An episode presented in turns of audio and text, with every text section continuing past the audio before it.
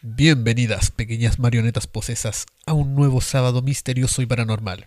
Acaban de sintonizar Habitantes del Vortex, el podcast donde yo, Jumi, junto a Sechu, los invitamos a apagar las luces, encender las velas y poner atención mientras les narramos historias extrañas que quedarán en vuestro subconsciente. Así que pónganse cómodos porque el portal a lo desconocido se acaba de abrir. ¿Qué tal? Nos encontramos de nuevo en un sábado paranormal, un sábado misterioso. Un sábado lleno de leyenda, Sí, de mitos. De mitos, Vamos a volver a, a los mitos nacionales. más o menos porque desde el capítulo de ayer me destrozaste un poquito el esquema que tenía preparado. Pero son mitos que están arraigados a la cultura. Sí, de Chilena hecho, del eh, sur. el, el guion me lo acabas de expander. Excelente. Se, se expandió gracias al de ayer, que lo vamos a estar analizando también. Vamos a aprovechar, ya que en el capítulo de ayer no, no lo hicimos. Es que el capítulo de ayer estaba tan interesante que nos fuimos de lleno al, al contenido. Sí. De hecho, vamos a aprovechar de felicitarnos a nosotros mismos porque acabamos ayer de hacer un capítulo sin edición completa.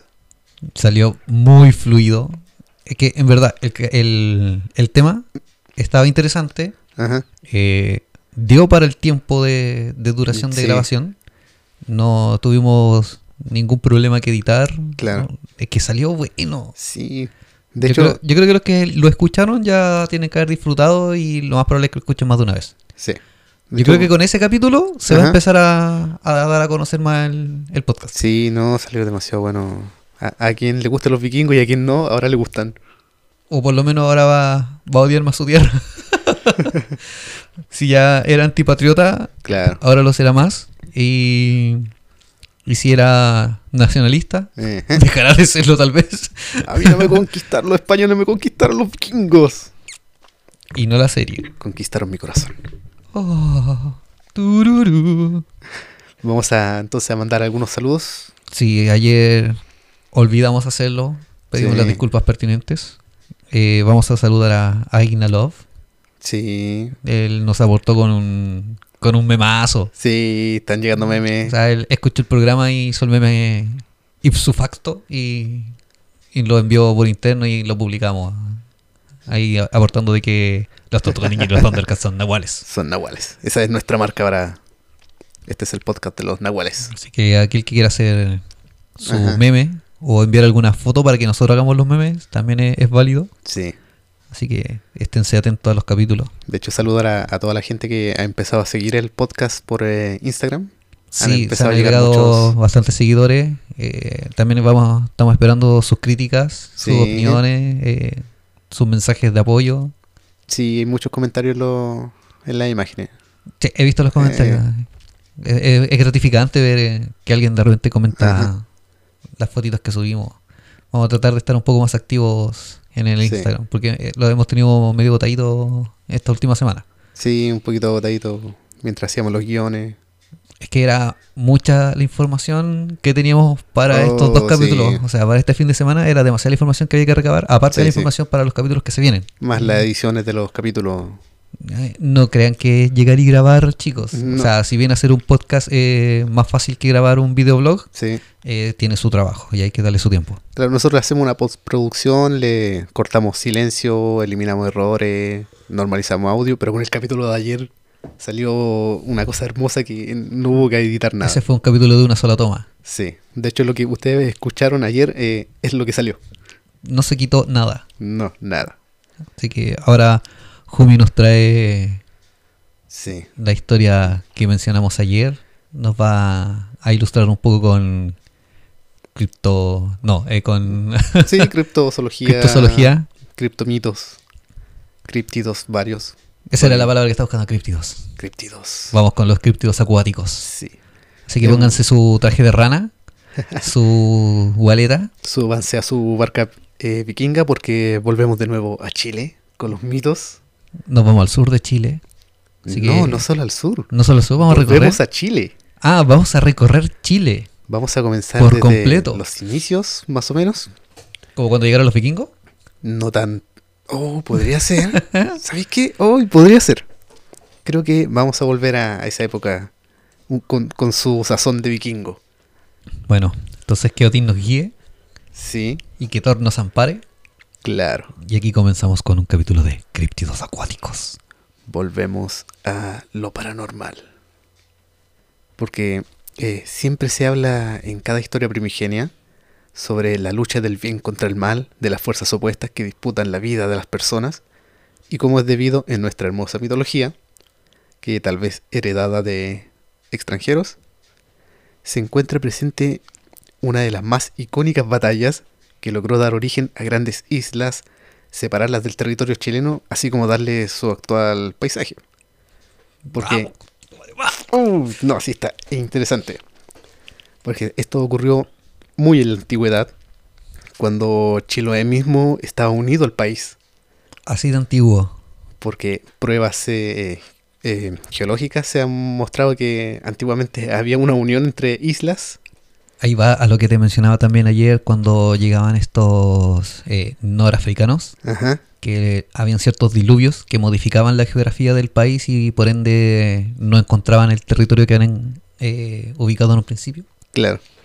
Pero aquí hay una explicación Sí, no. más sobrenatural al tema, Claro, O sea, eh, más religiosa. de- viene de, de también de hechos que ocurrieron, pero se le dio su toque místico, su, su sazón de vortex para explicar todo lo que ocurrió antiguamente. Y esto, eh, por lo general, se tiende a asociar mucho con, con Chiloé, porque es como de donde más salen los mitos. Es como la cuna de, de la mitología Claro, y la de lo- chilena. De lo místico, viene todo de allá. Pero esto realmente abarca todo Chile. Ya. Esto es el origen prácticamente de, de Chile. Ah, este sería como el origen místico de, de nuestra franja territorial. Es la creación de nuestra icónica franja territorial. Ok. Bueno, eh, según los mapuches, en la antigüedad existía una bella diosa, hija del dios Antu, uno de los principales espíritus Pillán, que eran estos espíritus de alto poder, como también alta importancia, que se encuentran presentes en toda la mitología mapuche, que podrían ser considerados como los antepasados de los pueblos. Bueno, esta diosa era la encargada de la tierra, de los volcanes y de la fecundidad era la fuerza creadora de los animales, de la vegetación y muchos de los personajes mitológicos terrestres. Era a quien le habían encargado la protección de los hombres sobre la tierra, eh, protegiendo sus dominios de las siempre amenazantes invasiones del mar. Pero para bajar a cumplir con su cometido, y tras un castigo que se le impuso por cosas muy antiguas, esta diosa había sido convertida en una impresionante, imponente, hercúlea serpiente de gran tamaño, con, color- Digna, reptiliana. con colores muy similares a la vegetación, para darle su, su toque terrestre, para identificar que era una serpiente terrestre, a la cual llamarían los habitantes Tren Tren Filu, la serpiente terrestre, Oh, la protectora. que de hecho viene de Tren, que es tierra, y Filu, que es serpiente. La serpiente de la tierra tierra. que después se, se transformó en Tentem Bilu. Ahí es cuando se van degenerando los, Ajá. los dialectos y ciertas palabras. Pero yo voy a pronunciar Tren Tren porque me suena más bonito que Tenten. Es que el origen.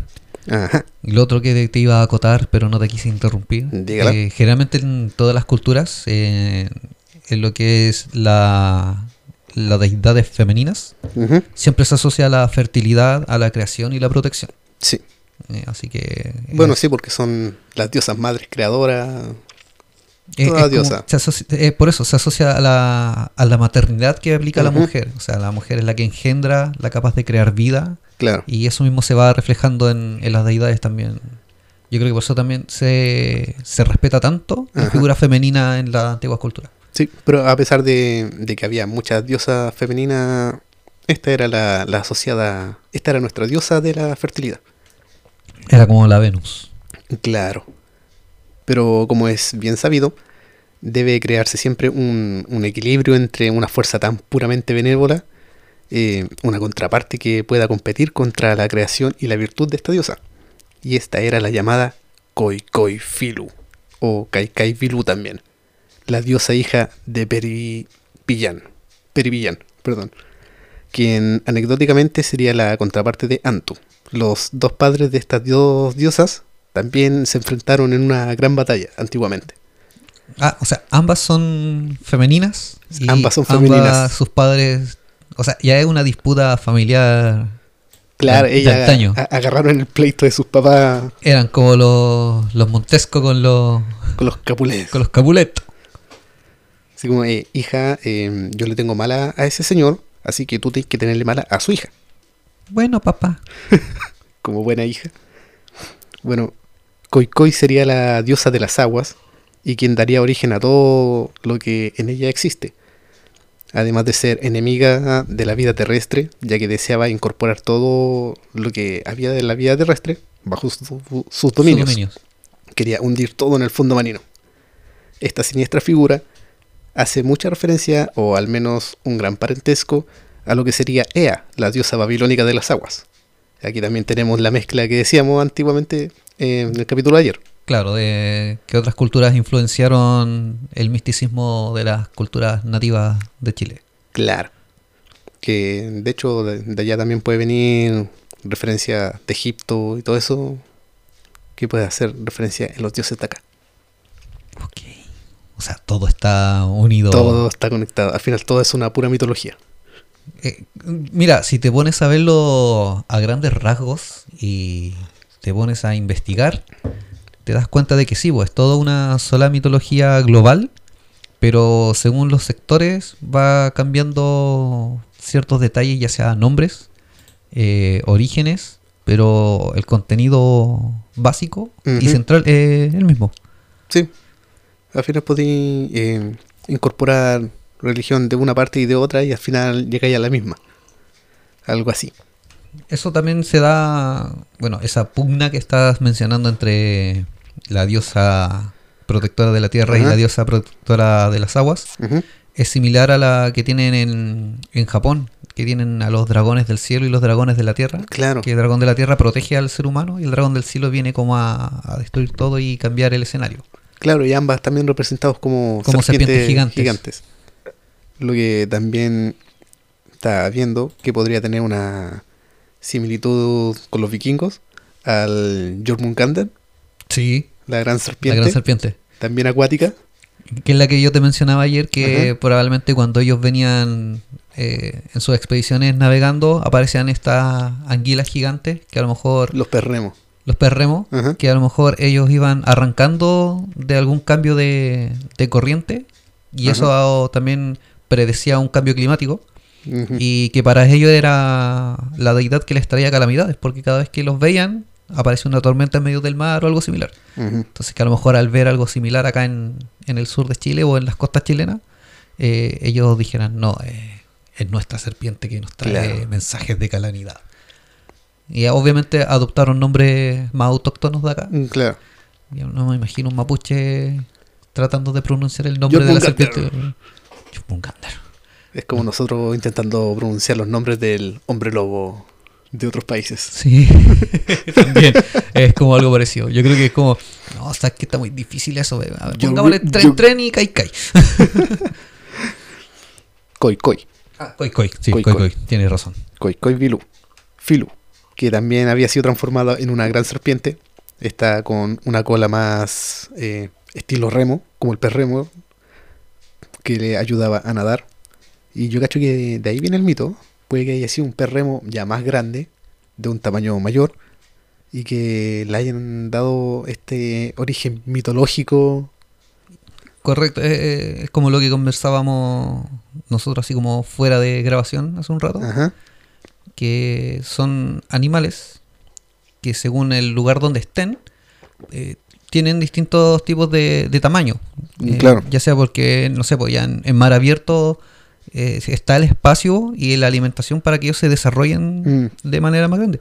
Eh, hay que tomar en cuenta que cuando se ha mencionado en las noticias la aparición del, pen- del pez remo, tienen aproximadamente 5 metros, pero cuando lo investigan es porque es un ejemplar joven. Claro. O sea, ya un ejemplar adulto puede que Ajá. sea mucho más grande que eso, y como es un espécimen difícil de ver porque pertenece a aguas profundas, Ujú. eh, el cambio de la, del fondo marino y también entra a lo mejor el tema de los infrasonidos, Sí, eh, los hace movilizarse y más que advertir, son visualizados porque ellos están cambiándose Mm. de lugar para escapar de este, de este cambio a lo mejor. po. Y eso puede, se viene representado aquí al final de la historia. Ya, entonces Lo- vamos- vamos, vamos. Guardémoslo para, para el final. Un desafortunado día, entonces, luego de que la serpiente marina despertara de su sueño de muchos años, que había sido producido por el castigo luego de ser transformada, que es muy representado en mucha leyenda asiática, que un castigo es hacerlos dormir, a causa del el desagradecimiento que tuvieron los hombres por todo lo que el mar les daba, que eran más gente de tierra, Ujú.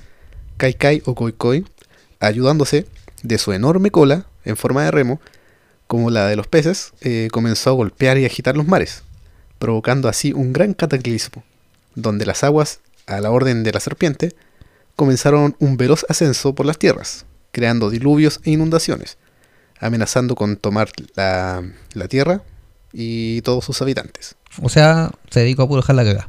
Claro, comenzó a, a producir maremotos, tsunamis y hacer que las aguas comenzaran a ascender hacia los cerros. ¿Te das cuenta que de repente un puro movimiento de. Claro. y dejar la escoba? Al ver todo esto entonces, la diosa Tren Tren, que los habitantes y animales eh, en gran desesperación comenzaron a evocar y pedir su auxilio a través de los rezos, y también como una orden de su padre Antu, yo cacho que más por el padre Antu se eh, está quedando la cagada, eh, anda a ayudarlo, hombre. Oye, ya la vecina está haciendo cagadas de nuevo. Ya. Anda para la weá. Entonces Tren Tren decidió ayudar a, a los hombres, guiándolos y transportándolos sobre su lomo, llevándolos a las tierras más altas que podía, sobre los cerros. A los cerros más altos, porque las aguas comenzaron a ascender tanto. Que hay cerros que quedaron sumergidos. cerros que quedaron sumergidos, que son de la cordillera de la costa. Y ahí empezaron a jugar Snake los, los chilotes. Claro. Esquivando los, los arbolitos. Comiéndose frutitas y se iba alargando para que subiera más gente. Desafortunadamente, eh, la serpiente no los pudo salvar a todos. Mucha gente quedó atrapada. No sabían jugar aguas. bien entonces. Muchas de las personas que habían quedado atrapados en las aguas, gracias a la voluntad de Tren Tren y sus poderes divinos, fueron transformados por la serpiente en aves para que pudieran escapar volando. De ahí vienen los mitos del- de los hombres aves. Ah, ya. Sí, ahí todo se enlaza, todo Ajá. se enlaza. Y de hecho aquí vienen muchos mitos. Porque como que Tren Tren y Kai Kai fueron los creadores de muchos críptidos. Bueno, son las madres. Son las madres. Son las hijas. Sí, son las madres. Mientras aquellos que habían sido hundidos los convirtió en peces y mamíferos acuáticos. Que de aquí vienen las leyendas de los dugones, las focas y muchos mitos más. Las toninas, Las toninas. los delfines y cosas así. De este modo no se iban a ahogar a esas personas. Eh, donde también saldría el origen del, del cahuelche, de quien hablaremos más tarde. Un poquito más adelante. Sí. Mucha gente sí se ahogó, desafortunadamente. Y ellos fueron transformados en zumpalhues, que eran unas criaturas muy similares a las sirenas y tritones. De hecho, aquí viene también el mito de las, de las sirenas. Fueron originadas por Tren Tren. Luego de haber salvado a las personas, Tren Tren volvió para luchar contra su contraparte, iniciando su ataque al mismo tiempo que elevaba el nivel de las tierras para mantener a salvo a las personas sobre los cerros. A la par que Kai Kai subía los niveles de las aguas utilizando su cola para crear olas de gran tamaño. O sea, hubo una, una par en, el, en subir, subir los cerros mientras subía el agua, mientras se estaban Era puro culo breo. Sí, era culebre. Así duró esta batalla entre ambos titanes por mucho tiempo. Se dice que duró por muchos años. Como toda batalla titánica. Eh, es que si eh, estamos hablando de una leyenda épica, no puede ser una batalla corta. De hecho, esta es nuestra leyenda más épica. Hasta ahora, lo Sí. que hemos investigado, sí. Bueno, esta batalla entonces acabó solamente por el hecho de que ambas estaban muy agotadas y sin energías. Que prácticamente quedó como un empate. Ya que ninguna pudo vencer a la otra porque sus poderes eran demasiado equitativos. Entonces las dos ganaron. Porque ninguna perdió. Obviamente se dice que Trentren ganó, ya que Kai Kai no inundó por completo la Tierra. O sea, ella ganó porque no perdió.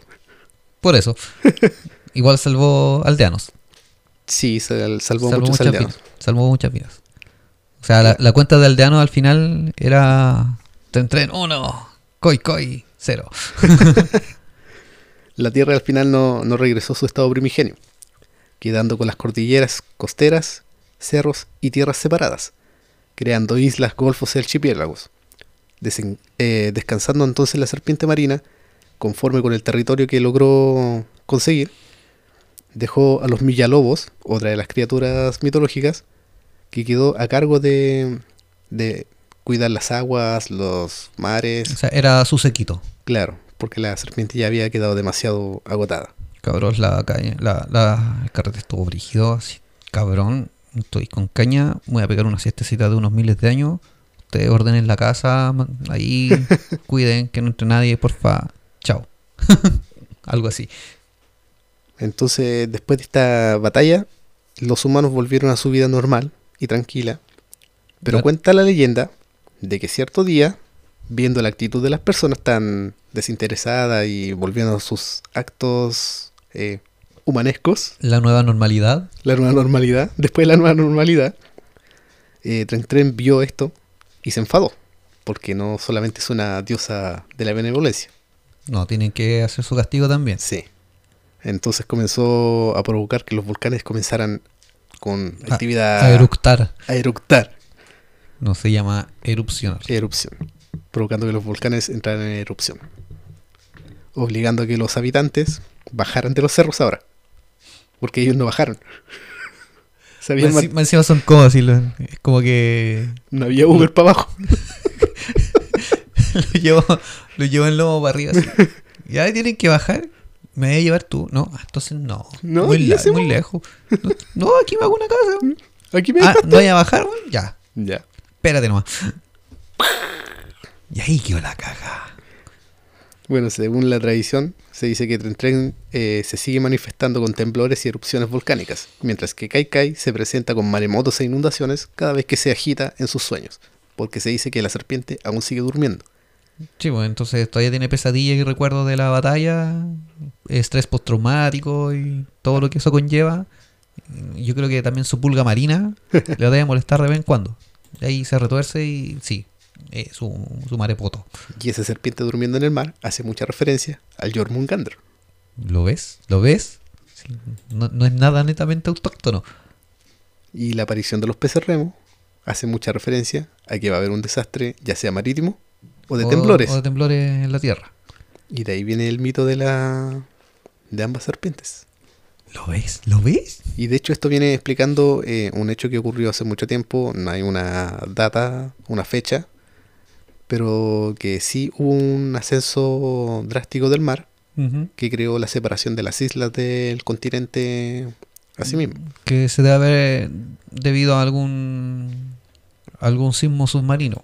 Claro. O sea, un movimiento de las placas submarinas hizo que se elevara las aguas. Y ahí con la misma aparición de, lo- de estos Peces la gente comenzó a... a- a ese- asociarlo. lo asociar al, al- al mito. sí. Y esa es la... es- realmente es toda la leyenda que, que hay sobre estas dos serpientes. De hecho en Chiloé, en la, isla- en la ciudad de Castro, hay una escultura muy bonita que son las dos serpientes saliendo desde la tierra. Están en la plaza. Sí, están en la plaza. En una de las plazas. Sí, eh, sí, no están no en la principal. Hay, un, hay una de las plazas que tiene varias de, las de estas como esculturas, Sí. donde se ve a la Pincoya, creo que está el Trauco, está Tren Tren y Coicoy, Ujú. y no recuerdo quién más estaba ahí, Hay muchas. pero habían al- algunas esculturas Sí. representativas. Sí. Y de hecho, con el capítulo de ayer me, me vengo a dar cuenta de las similitudes con muchas leyendas, como es la serpiente del yogurman. Ese. ¿El hombre yogur? El hombre yogur. Yogurman. El yogurman. el yogurgander. ¿Y qué quieren? Yogurmander. Pero aquí no tenía ya un... un yogur grande. No, no tenía ya un dios que lo, que lo enfrentara. No, ese es el detalle. Acá tienes la contraparte. Aquí complementamos la, Claro. la leyenda. Aquí de mito. dos hace una. O a lo mejor acá llegó el, el yogur grande Claro, llegó el yogur grande. y lo partieron a la mitad. Sí. Pero yo creo que es más como para mm, dar esta simbología del bien contra el mal, del yin yang, el Correcto, equilibrio. Sí. No, sí, yo creo que tiene que haber algo de influencia un poco más oriental, Ajá, más que nórdica, claro. eh, a pesar de, la- de las similitudes del mito y de la leyenda de ambas culturas. Pero yo creo que va más por el lado de, de Oriente. O sea, Sí. ya es, es más conocido el tema del equilibrio, el bien y el Mm, mal. sí, de la Siempre están la- las contrapartes legendarias. A diferencia de, de los nórdicos. O sea, los nórdicos tienen su dios y sus deidades, pero Sí. como que no llega uno a controlarlo a- automáticamente. O sea, está, pero no con su contraparte. Claro. Claro, aquí la contraparte sería el dios del trueno. Sería la Thor, que no es una serpiente. No. Pero él se tira truenos por el ano. Luego de esta gran batalla entonces, surgieron varios de los grandes críptidos que rodean todo el misticismo chileno. Y uno de ellos es el Zumpal, con doble L. Como habíamos mencionado hace un rato, y siguiendo con esta línea de mitología acuática, explicaremos un poco del mito tan poco conocido de los Zumpal, también llamados Zumpalwe, Zumpalwe o Zumpay O huevo. o hueveo. Porque de hecho, ¿tú conocías ese nombre? No. ¿Conoces el mito de los Zumpal? No. ¿Alguien los conoce? Los Zumpalumpa no los conozco. Zumpal no, no había oído de ellos, creo. Es uno de los menos conocidos de los mitos acuáticos. Es como el hombre condimento. Claro, como el hombre condimento de Batman. Ya, ok. Y de hecho lo quise agregar por eso mismo, porque es, es tan poco conocido y queremos meter cosas más diferentes a lo que es la pincoya, el caleuche. Claro, la idea es también salir del, del estereotipo de las leyendas ultra mega conocidas y que ya están Sí. así, eh, muy explotadas. O sea, ya le- les trajimos lo del chonchón, pero le, le expandimos mucho más. Les trajimos el, el trauco, el imbunche, pero también expandido. Claro, no fue solamente la leyenda que se conoce en los libros de Claro. cuentos o, o los típicos eh, libros de leyendas que pueden encontrar en las bibliotecas o en el diario. Aquí había más información explicativa. La idea es hacer eso con todas las leyendas y mitos que podamos encontrar. Claro, intentar analizarlo un poco más y traerles mitos nuevos. Sí, pues la idea es mercancía nueva Sí. para que tengan para regodearse. Estos Zumpalwe, entonces serían los las personas que se ahogaron luego de la batalla de Kaikai contra el tren, que fueron convertidos en estas mitad peces, mitad humano, que al igual que las sirenas son mitad superior humana y mitad inferior de peces. Sí, sería medio raro que la parte superior fuera de pez y tuvieran piernas humanas. Pero me gustaría ver una. Yo quiero un mito, voy a hacer mi propia religión, mi propia mitología y va a ser Pero- mitad superior pez. ¿Y dónde viviría? O sea, ¿caminaría sobre la tierra o estaría nadando siempre sobre el mar? O sea, bajo el mar. Mm, Eh, ya he tenido otra... eh, no, un no concepto puede, interesante. no o puede sea, caminar sí. por la tierra porque necesita respirar agua, Y tampoco puede nadar bajo el agua porque no tiene aletas. pero tiene piernas. Puede patalear. Pero no va a avanzar tan rápido como si tuviera una cola de pez. Tal vez no la necesita. Propulsión a chorro. Claro. Estas criaturas entonces, eh, al parecer, estarían muy relacionadas con el mito de los nahuales. Ya. Vamos a volver a los nahuales. ¡Nahuales! Aguante, nahuales. Cuando se. cuando comienza el vortex y sabe que va a meter nahuales en el programa. Ahí queda la pura escoba, ¿no? Sí, yo estoy buscando meter nahual en cada historia. Yo, yo sé que hay un nahual escondido en cada historia. Siempre tiene que haber uno. Hay es un nahual en es como que tiene que haber un chileno en cada... En cada país. Claro, en cada país. Los nahuales están todas, en todas las leyendas. Yo creo que es un término que vamos a estar utilizando demasiado en futuros capítulos. Sí. Entre los nahuales y los calcu son los términos más utilizados que, que Sí. vamos a tener. Así que es un capítulo que sí tiene que ser escuchado para, para que comprendan todo esto. Pero en resumen, con esto quiero decir que estas criaturas pertenecen a la rama de los cambiaformas, ya que generalmente se encontraban con un cuerpo sirenesco si es que no existe esa palabra, me la acabo de adjudicar, sirenesco O tritonesco. o tritonesco, con mitad inferior de pez y la superior de un humano. Aunque en algunas ocasiones estos podrían tomar la forma de un ser humano por completo. Pero siempre, en cualquiera de sus transformaciones, la parte humana tendía a ser muy hermosa, con un cabello largo y brillante. Y depende del criterio de la persona que lo observa, la parte inferior del pez también podría ser muy sexy. Aquí estamos, no estamos para juzgar a nadie. O sea, en este caso el tamaño no importa. Claro, o sea, si a alguien le, le resultan excitantes lo- los peces, a lo mejor la, la parte inferior también era atractiva. Mm. Es como el- la historia de la sirenita, que después Claro. ella entrega su voz para poder tener piernas. Sí. En, en este caso ellos tenían la capacidad de, de volverse humanos. Sí, ellos podían volverse humanos. Estos seres estaban a cargo de cuidar los ríos, los lagos, los mares, lugares que nunca se secarían mientras ellos estuvieran ahí. Porque sería muy desafortunado que a un hombre pez se le seque su estanque. Sí. De hecho, sería muy patético a un hombre con cola de pez agitándose en la tierra A lo Magikarp. a lo Magikarp. dependiendo del género entonces de, de esta criatura, dependiendo del género que tenía el, el Zumpal, ya que podían ser tanto hombres como mujeres, raptaban a los humanos del sexo contrario, seduciéndolos con sus encantos, generalmente con la voz, y las personas aceptaban totalmente, sin ningún reparo, O sea, no oponía resistencia. no. Caían ante el engaño, ante el engaño de la dulce voz de los Zumpal, que los guiaban hasta el fondo de las aguas, a un lugar llamado Sumalhue, donde ahogaban a, a las personas. Si, eh, sin albur, porque eh, así se pronuncia en mapuche, estás ofendiendo a la cultura mapuche con tu risa. Ah, ok. Pero si era Sumalhue. Es que uno es de mente rápida, entonces Sí, uno tiende a asociarla. es como está supa el hueveo y suma el hueveo. Suma el huevo.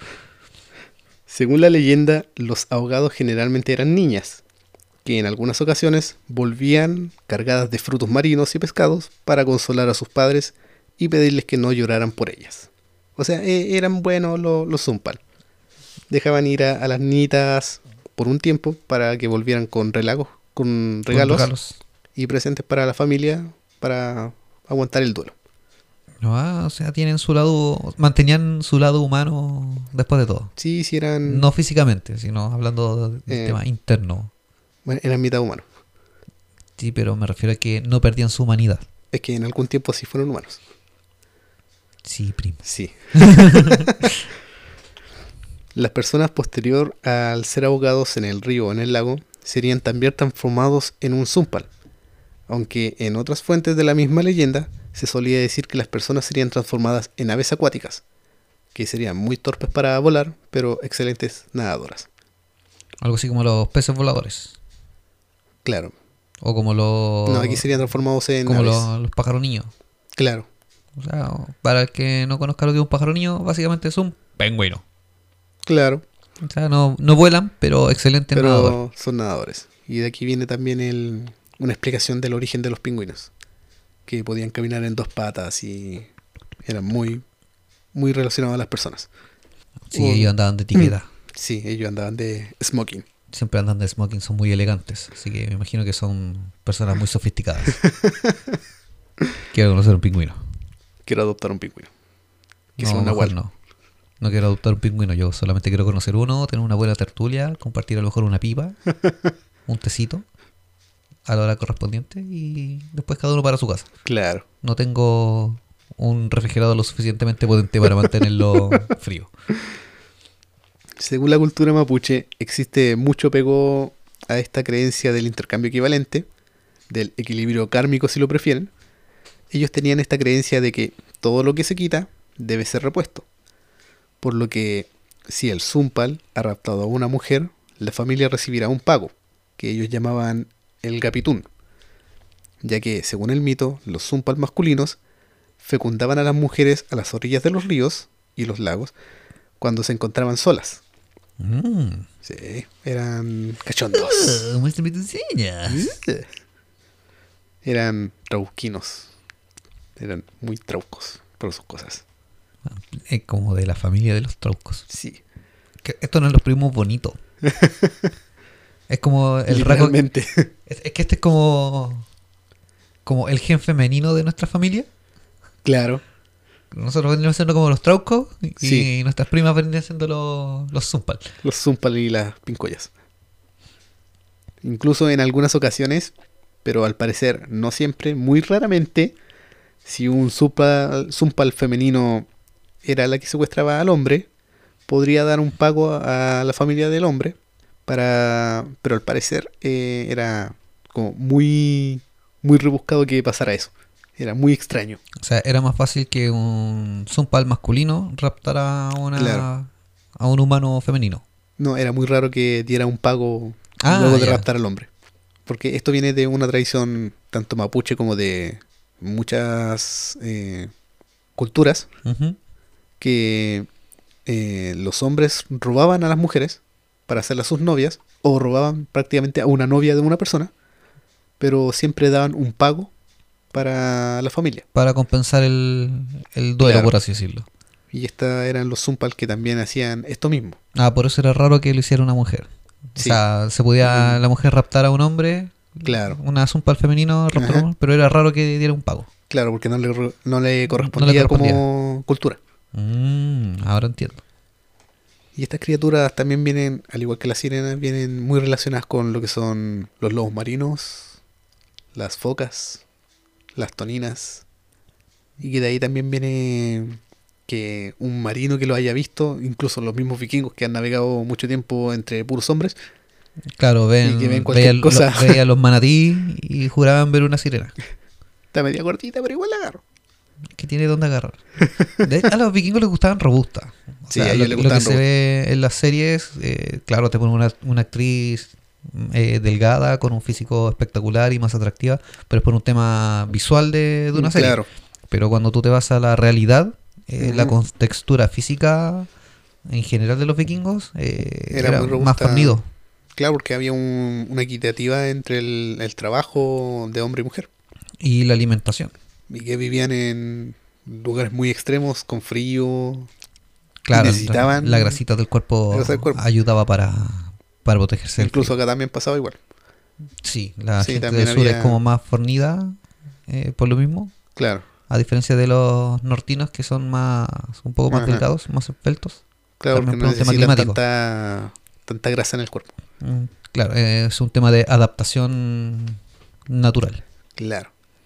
Bueno, esa sería la, la leyenda del, del Zumpal, que son las sirenas versión chilena, que fueron creados luego de la titánica lucha entre Tren Tren y Kai Kai.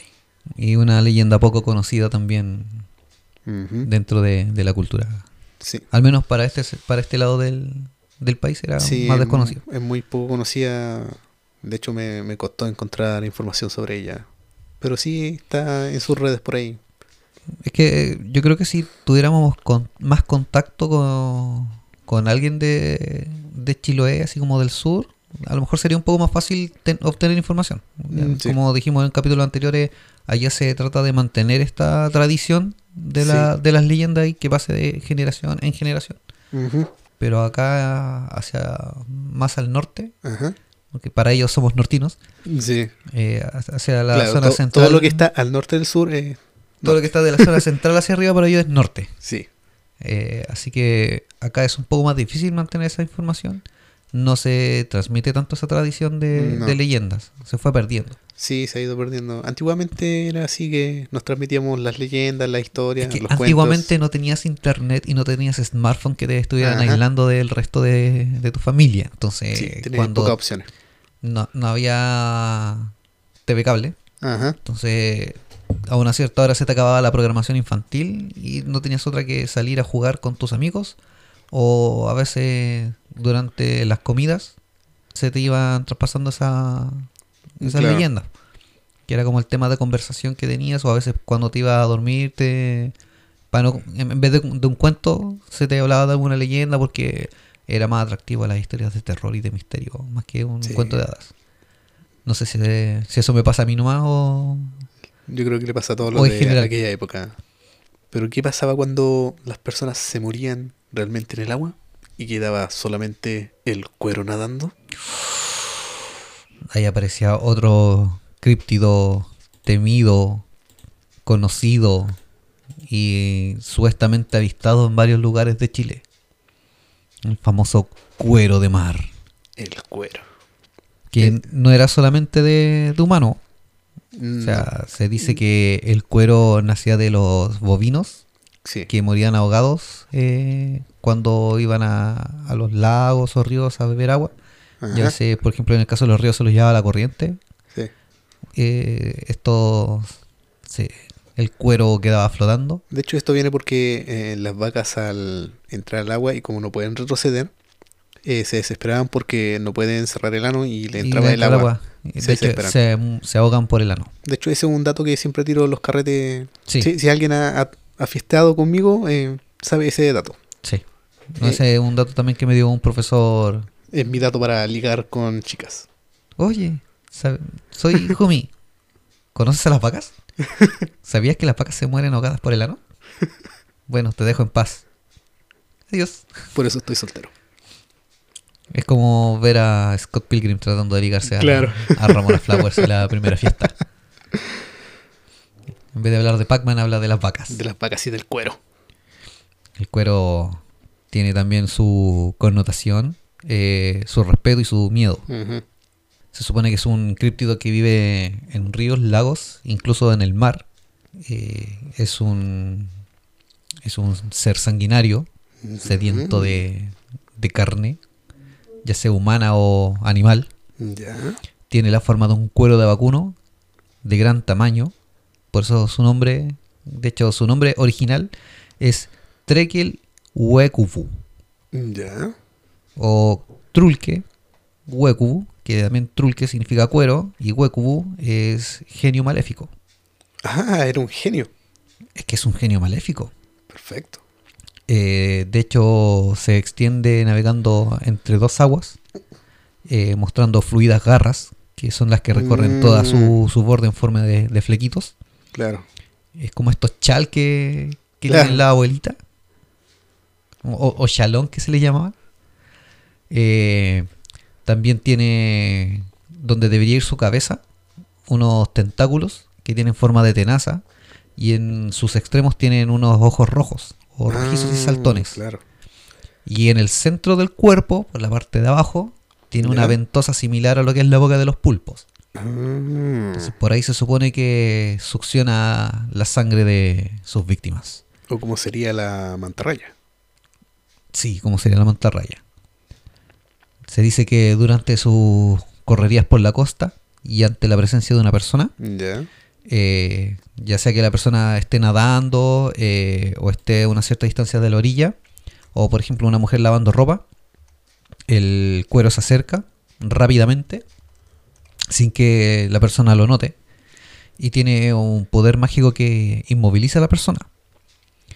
Entonces hace que también este cuero pueda subir a la, a la tierra de una manera muy rápida y abraza a la, a la persona. Ya. O sea, también tiene el poder de que el nivel del agua sube súbitamente para él poder Ah, desplazarse y agarrar a, a su víctima cual boa constrictor. Ya.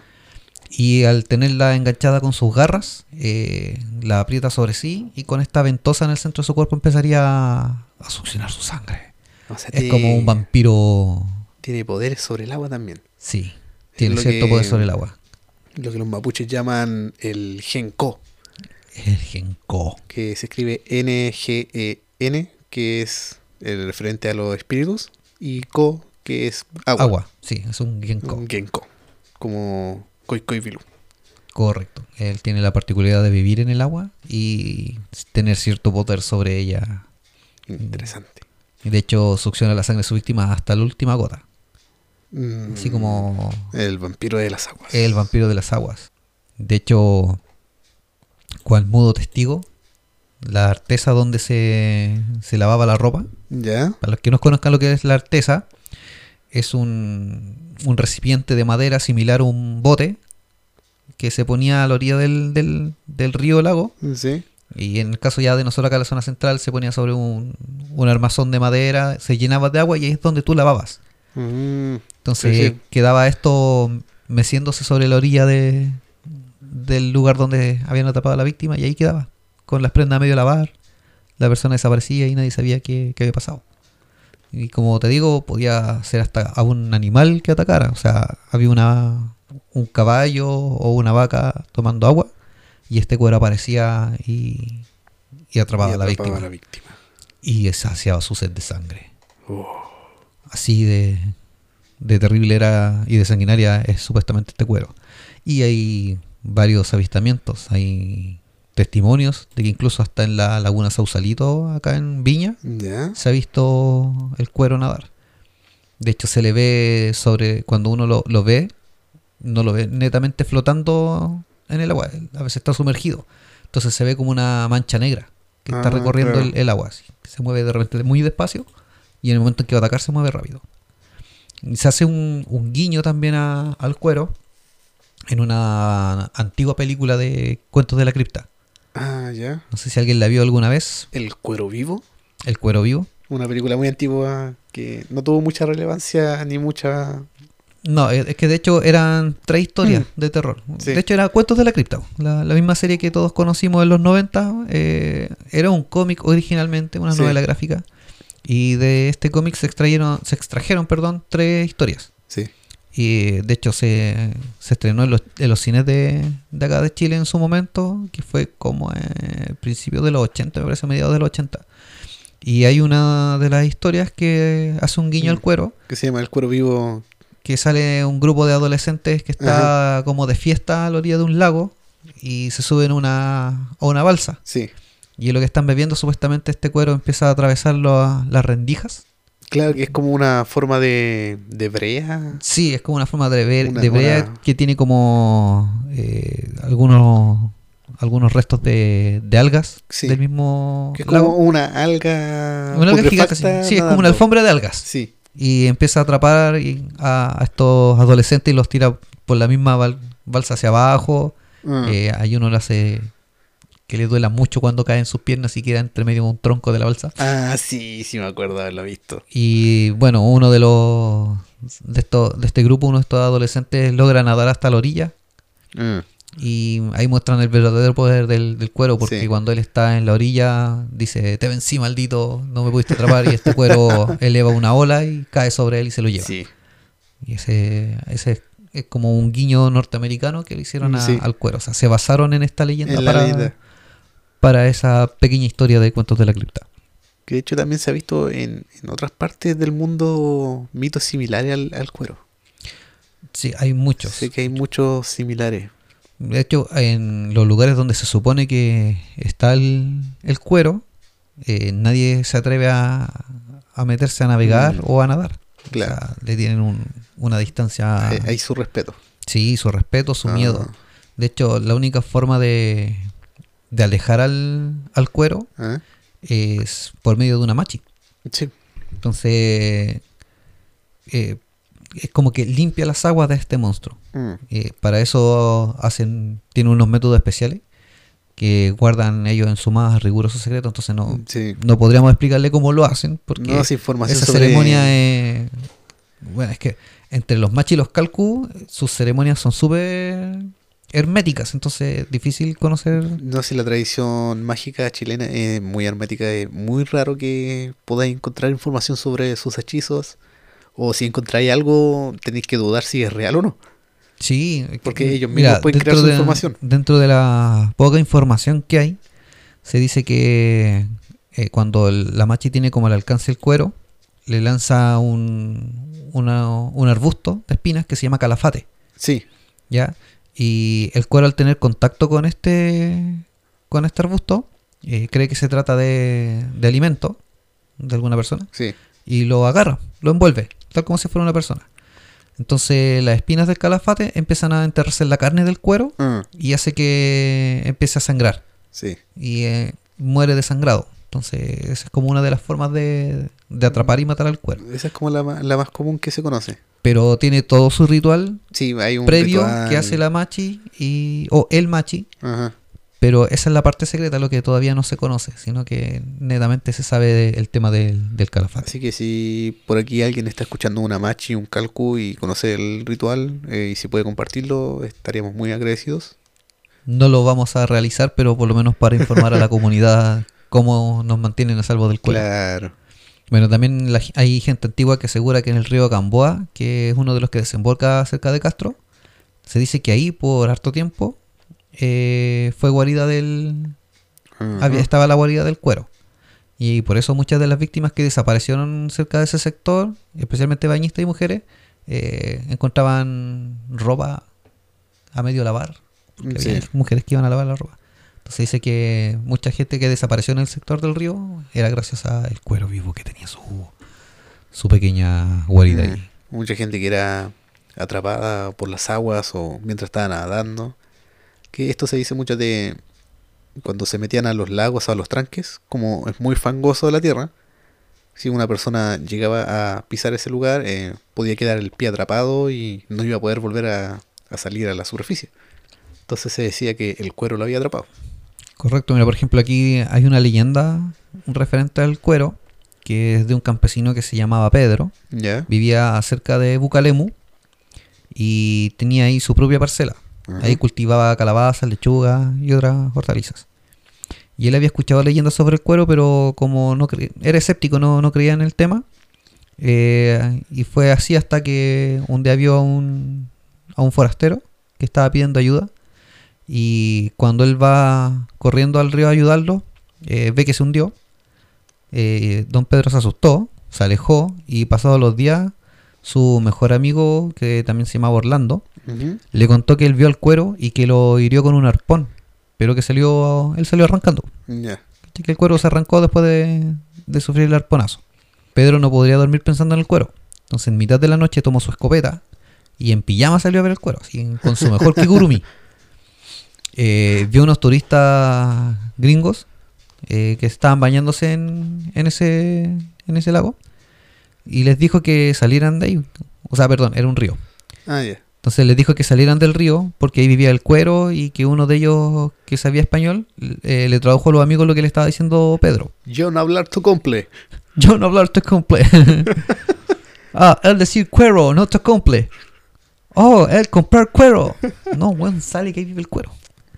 Entonces, bueno, él le, di- le, le traduce a los amigos. Los amigos se rieron de lo que les estaban Sí, diciendo.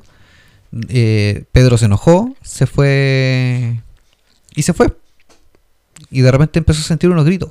Entonces, cuando él vuelve corriendo, ve a los turistas que están intentando sacar a uno de los amigos que estaba siendo tragado por el agua. Eh, Pedro dispara a la supuesta cosa que, que estaba en el agua, que suelta al turista, los turistas logran huir, El cuero se levanta y parecía una boca gigante. O sea, ahí es cuando muestra esta ventosa Ah, en medio de su cuerpo. Eh, Pedro de nuevo le vuelve a disparar y la bestia se enfurece más. Saca los tentáculos, toma a Pedro por las piernas, el campesino saca un cuchillo y se lo entierra en uno de sus ojos y sale corriendo. Al otro día Pedro lo cuenta, le cuenta a todo el pueblo lo que, lo que le pasó. Y ahora el cuero se supone que busca venganza de aquel que le hizo daño. Wow. Esa es la leyenda que, que existe de, de Don Pedro el campesino y el cuero. No me dice la data de esta Mm. leyenda, pero es lo que la información que encontré. Yo creo que también puede venir relacionado con las mantarrayas. Que hay algunas que son tan grandes como una persona, pueden medir fácilmente dos metros del largo. Incluso más, hay unas que son hasta de 5 metros a- hasta la punta de la cola. Sí. Y si uno las ve, claro, es como ver un cuero. De hecho, las rayas hay de, de agua dulce y Ajá. salada. Sí. O sea, es muy fácil encontrar una raya de río o en un lago. Hay algunas que son hasta moteadas como las vacas. Por eso, yo creo que de ahí también nace el mito de, del cuero. Claro, la boca por abajo. El ten- los tentáculos que igual eh, las rayas tienen ojos saltones que se, se- O sea, ellos hacen como la mira del cocodrilo. Claro. Y a lo mejor estos tentáculos con, con garras que dicen puede ser como el, el- el aguijón que tiene en la cola. Ajá. A- aparte que, por ejemplo, hay unas rayas que son de agua dulce que son pequeñitas. Y unos Sí. al pisarla eh, te pega el, el espolonazo. Sí. Y, ah, la misma reacción que tiene un, un alacrán. Ajá. Entonces también puede que por ahí vaya Puede que por ahí venga el, el mito de la, del cuero Del del, cuero. cuero vivo. del cuero vivo. ¿Por dónde se escuchaba por acá cerca Mantagua? Eh, tienes Mantagua, y en Concón que- el, el río Concagua. Ah. Que incluso, no, en Mantagua, que hay una animita donde dicen que un niño se murió atrapado por el, Por el por el cuero. cuero. Existen muchas leyendas. De hecho, se nos mencionó de un libro que contiene varias Ajá. historias y leyendas de acá de, de Quintero y Ritoque. Sí, Así que estamos en la búsqueda. estamos en la gestión de la información Ah, y ahí podríamos repetir un, un capítulo de Ritoque Paranormal sí. y hacer un Quintero Paranormal. sí, vamos a hacer Quintero 2.0. Sí, hay que hacer esas versiones 2.0 porque la primera información que teníamos fueron las vivencias que teníamos nosotros, Ajá. eso es lo que se nos contó. Pero la idea es tenerle algo ya escrito de antes, Sí, un registro, un origen, una información más fidedigna. sí. Bueno, eso es lo que llevamos hasta ahora de, de criptidos marinos. Y hay muchos más porque hay uno que también está relacionado mucho con, lo, con los desastres, con los deslaves, ¿Ya? que es el conocido como el Cuchibilú. ¿Ya? que a muchos les puede sonar, pero también es uno de los menos conocidos, que es esta criatura que es como un- un- una vaca, una vaca marina, prácticamente, literalmente una vaca marina, ¿Ya? porque la parte trasera es con aletas como la de una foca, Mm, O sea, es como la sirena del, es como un del manatí, mundo animal. es un manatí, pero con la parte posterior O de sea, el una- frente es de vaca el y la parte de una vaca, porque tiene sus patas también. cola. Claro. Y además la particularidad de que posee un cuerno en la frente. Es como un, un unicornio Es marino narval. Es como un narval vaca Claro. manatí. Señoras y señores, Chile tiene un unicornio. Existe un críptido unicornio y encima es de mar. Sí, y es chileno. Toma. Esta criatura se dice que nacía en los interiores eh, de las montañas, en lo más profundo de la tierra. Ahí donde nacía, y hasta que se hacía su cierta edad, se hacía madura, más maduro y adulto. más adulta, eh, comenzaría a excavar, eh, arrasando con todo a su paso para llegar hasta el mar. Y ahí es donde causa grandes terremotos, causa los derrumbes de las De los cerros. de los cerros, aplastaba árboles, eh, corrales, lo que tuviera enfrente, porque él seguía una línea recta. O sea, era como los, los berserker en, en batalla. Claro. Y las machis y los calcus siempre estaban esperando a ese momento porque sabían cuándo iba a pasar. ¿Ya? Porque cuando llegaba a, salir de la Tierra, lograban atraparlo con un lazo mágico como el de la Mujer Maravilla, Como el lazo de la verdad. como el lazo de la verdad, atrapaban al, al Cuchibilú y le cortaban su cuerno, porque tenía propiedades ¿Mágicas? mágicas afrodisíacas, circunvirúmbicas. Como las propiedades que se le atribuyen al cuerno del rinoceronte. Eh, claro, Algo así. claro. Como la- el cuerno del, del unicornio. Ok. Y después lo dejarían ir porque esta criatura, el Cuchibilú, debería llegar hasta el agua, hasta el mar, para vivir el resto de su vida. Tampoco es como una, eh, una leyenda como muy extensa. Es más que nada la descripción del, del mito y como para darle un, un origen a los derrumbes de las montañas. O sea, cuando estaba por salir el cuchibilú, estaban los calcos y los machis con Claro. su lazo y decía, "Ay, ¿dónde está mi cuchibilú? ¡Ay, mi cuchibilú! ¡Venga, mi cuchibilú! Y Claramente ahí lo amarraban. esta criatura no le iba a hacer caso, así que tenían que usar un lazo Ahí lo amarraban, por eso. hecho de supuestamente de piel o de cabellos. O del cuero vivo. O del cuero vivo. Yo cacho que es como lo único que... Es como Pokémon. Sí. Cuchibilú salvaje ha aparecido. ¡Adelante, cuero! Tun, tun, tun, cuero usa ataque de, de succión de sangre. Cuero ha sido aplastado por el cuchibilú. Has perdido tu Pokémon. No vales madre. ¡Trauco, yo te elijo! Trauco ha escapado de miedo. Esta es otra de las criaturas marítimas que existe también creada por Tren Tren Bilú. A ver, ¿qué nos traes ahora? No, esta misma. el Ah, la que está en el Cuchibilú. Ah, yo pensé que traías otra. También fue creada por Tren Tren porque es una criatura terrestre que viaja hacia el mar. A lo mejor ese es como el. Es como eh, el, el- el soldado de ataque o su arma secreta para espolonear a, a Koi Koi mientras está durmiendo. También puede ser. Y a lo mejor ahí es cuando Koi Koi se retuerce y genera estos maremotos. También puede ser eso. Todo tiene su lógica. Yo creo que aquí también viene de la de los lones marinos. Como lo más parecido. Sí, lo más similar. Ujú. Que seguramente apareció después de un derrumbe y dijeron, ah, Cuchibilú. No, si queremos hablar de criaturas. cuerno? ¿Qué tiene un cuerno? A ver, deme ese cuerno, Cuchibilú. Aunque otra de las criaturas que pudo haber nacido es la pincoya. Está la pincoya, Esa está. es más conocida la pincoya. Tenemos seres acuáticos, el, el Milla Lobo. Tenemos el, el Huenchula, el Huenchur, la pincoya, sirenas, pincoy, el curamilla. Hay una gran variedad. Y el curahuilla ese otro. No, el curahuilla es otro. La pincoya es una historia que hay que tirarla para un puro capítulo. Sí, de hecho también estaba pensando en, Eh, en una otra- historia muy bonita esa. Estaba pensando también en, otra historia ya que estábamos hablando de seres marinos y, y cosas que andan en el mar, Ajá. eh, que también viene de otras culturas también la leyenda, la estuve comparando. eh, No, esa la vamos a hacer, pero vamos a comprar toda la historia.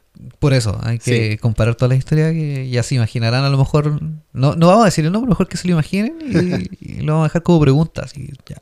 ¿Qué, ¿Cuál es la, la leyenda de la que estamos hablando que, que tiene que ver con el mar y, y se entrelaza con otras leyendas? Ajá. Ahí el que dé la respuesta correcta se va a llevar nuestras felicitaciones.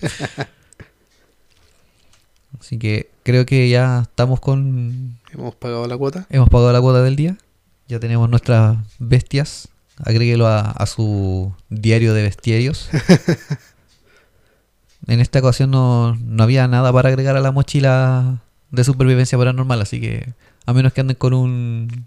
No, el consejo del día de hoy para la mochila paranormal es eh, cuerno de cuchibilú. Cuerno de cuchibilú. Cuerno de cuchibilú molido. eh, sirve muy bien para las especias. Sirve para condimentar arroz y para hacer pociones mágicas que te sacan la cabeza volando.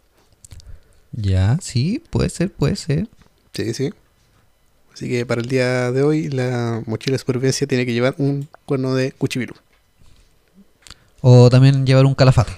O llevar un calafate para enfrentarse el cuero. un cuero. Sí, sí. Esas son lo- las dos cosas que deberían agregar a la mochila Sí. de supervivencia paranormal. Hay que hacer el, el- la lista. Vamos a poner un día un- una mochila, le vamos a sacar las fotos con todos Claro. los artículos paranormales que tenemos nosotros de supervivencia. Vamos a hacer la mochila de supervivencia de para so- sobrevivir en Chile. Sí, el kit, eh, el, el kit pack. Cómo sobrevivir en Chile. Paso 1, cuerno de cuchibilú. Paso 2, un calafate. Paso 3, aprenderse el rezo Claro. para que no venga el, el chonchán. Claro. Para que no en una tijera. La tijera. Tijera y sal. La tijera y sal. La- pero tiene, recuerden, tiene que ser una tijera completamente de metal Sí. de esa, y, y de costura. Y de costura. De Tiene que ser de las antiguas grandezas. ¿Qué otra cosa? Bueno, la sal. eh, y después van a ir saliendo otros más. y no- No, sí, tenemos una, una variedad. Vamos a hacer la lista y después vamos a pasar revistas. Ya. Sí, sí. Cuando hagamos una junta de habitantes del Vortex con, con público, Ajá. ya, ahí vamos a pedir las mochilas y vamos a revisarlas. El que no tenga uno de los ingredientes, lo vamos a tirar de los primeros. Otro de los ingredientes que hay que llevar es eh, mariscos y un pescado. Eso es para la noche, para el... No, eso es para, para comer porque Por. Si, si no comes productos del mar, eh, Koi Koi Bilú se va a enojar de nuevo. Y va a dejar la escoba. Sí. De hecho, cuando Tren Tren Bilú causó los, los, derrum- los derrumbes Y, y... y por eso se habrá creado el curanto, Sí, porque el curanto mezcla mar y tierra. sí. Porque tiene mariscos, Ajá. tiene pescado, tiene carne, tiene verduras y se hacen un hoyo. Sí. Mira tú, ahí está el origen. La gente tuvo que bajar de las montañas después de la erupción volcánica, así que volvió cerca de los mares. Y tú. sabiendo que si ignoraban los productos marítimos, eh, Bilú iba Se iba a enfurecer de nuevo. enfurecer de nuevo. Así que mejor apaciguamos a este dios porque el otro ya se puso weón. Bueno, ahí está el, el dato anecdótico y culinario. Sí. El por qué apareció el curanto en el hoyo. No, eso apareció porque te comiste un curanto. Ah, ya, ok. Por eso te apareció en. Así aparece toda la comida del hoyo. No, no porque salió del hoyo, sino Dato porque se fino con. Jumi. Datos de etiqueta. Ay, tan docto que me saliste. Bueno, engendros y marionetas, es hora de descansar. Para nosotros es una noche fría. Sí. Debemos ir a resguardarnos para después seguir con nuestro trabajo de edición e investigación Sí. y traerle más datitos curiosos, Ujú. datitos importantes, Por suerte solamente hay que editar un capítulo. leyendas místicas. Si esta vez es un solo capítulo, Un capítulo para editar. Así pero que- queda el tema del trabajo de investigación. Sí, tenemos un trabajo de investigación muy importante ahora con los que vienen. Tenemos algo preparado para el próximo sábado Y para el próximo y viernes. para el próximo viernes tenemos algo muy interesante. Será hasta la próxima semana. Será hasta chao.